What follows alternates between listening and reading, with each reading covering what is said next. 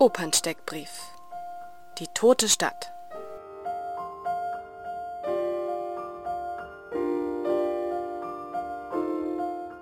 Der stärkste Satz. Wie weit soll unsere Trauer gehen?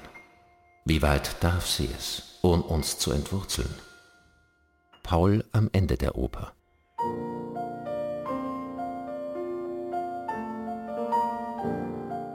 Worum geht's? Paul hat seine Frau Marie verloren und ist gefangen in seiner Trauer. Die Begegnung mit einer anderen Frau, die Marie verblüffend ähnelt, löst in ihm eine albtraumhafte Vision aus. Er modelliert die neue Frau zum Ebenbild der alten, sieht sie schließlich von ihr betrogen und verhöhnt und bringt sie um. Aus seinem kathartischen Traum erwacht, erkennt er, dass er seinen Schmerz überwunden hat und sich von seiner Vergangenheit lösen kann. Er blickt in eine hoffnungsvolle Zukunft.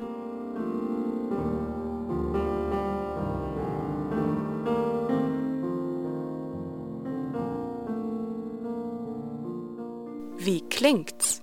Der junge Erich Wolfgang Korngold hat da eine sehr satte, breite Orchestermusik, eigentlich im spätromantischen Idiom komponiert die eigentlich sehr symphonisch komponiert ist. Wir haben auch Motivarbeit, zum Beispiel diese bekannte Nummer Glück, das mir verblieb, taucht auch so als motivische Keimzelle dann auch in der Traumebene immer wieder auf und beschwört so dieses Vergangene, das mal war.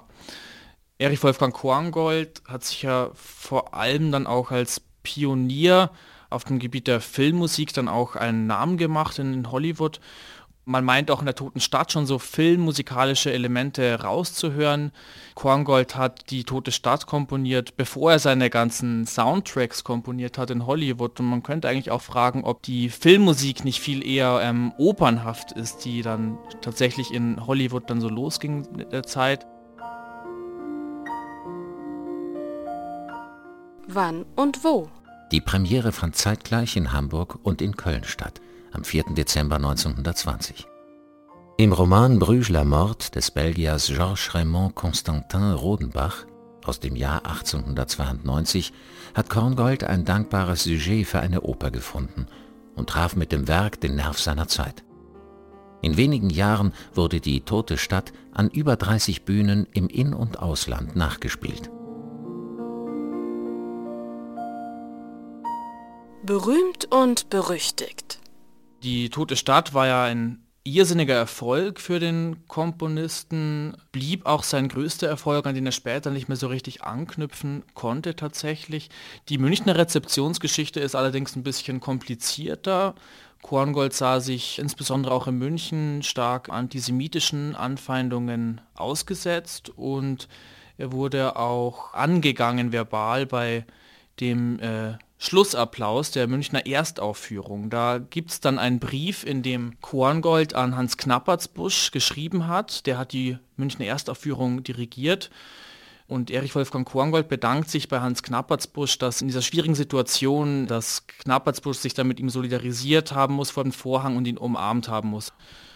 Und 1933 dann mit der Machtergreifung der Nationalsozialisten wurde ohnehin die gesamte Musik Korngolds verbannt aus Deutschland und mit dem Anschluss Österreichs an das Deutsche Reich 1938 musste Korngold endgültig emigrieren nach Hollywood.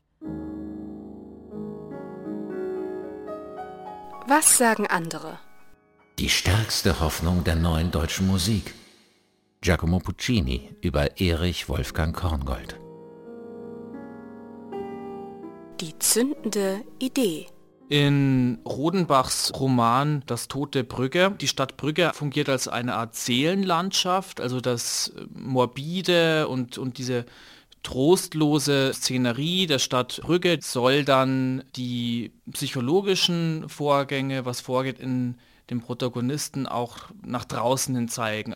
Die zündende Idee des Regiekonzepts war dann eigentlich, also in Simon Stones Inszenierung sehen wir Pauls Haus auf der Bühne, das eingeführt wird als ein realistischer Raum oder eine Ansammlung von Räumen, die mit dem Hereinbrechen der Traumebene immer weiter ähm, auseinanderdriften. Am Ende kehrt dann wieder Ordnung ein, nach dieser ganzen albtraumhaften Vision. Kill Your Darlings.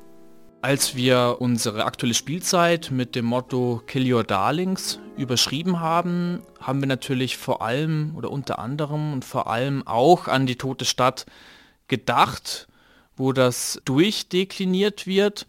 Dieser Paul, den wir am Beginn der Handlung als jemanden antreffen, der von der Vergangenheit gefesselt ist, fixiert ist, von seiner Trauer und nicht loslassen kann von seiner verstorbenen Frau und nach einer gelungenen Trauerarbeit doch diesen positiven Entschluss fassen kann, loszulassen, zu versuchen, ein neues Leben zu beginnen und zu akzeptieren, dass er Marie nicht zurückholen kann.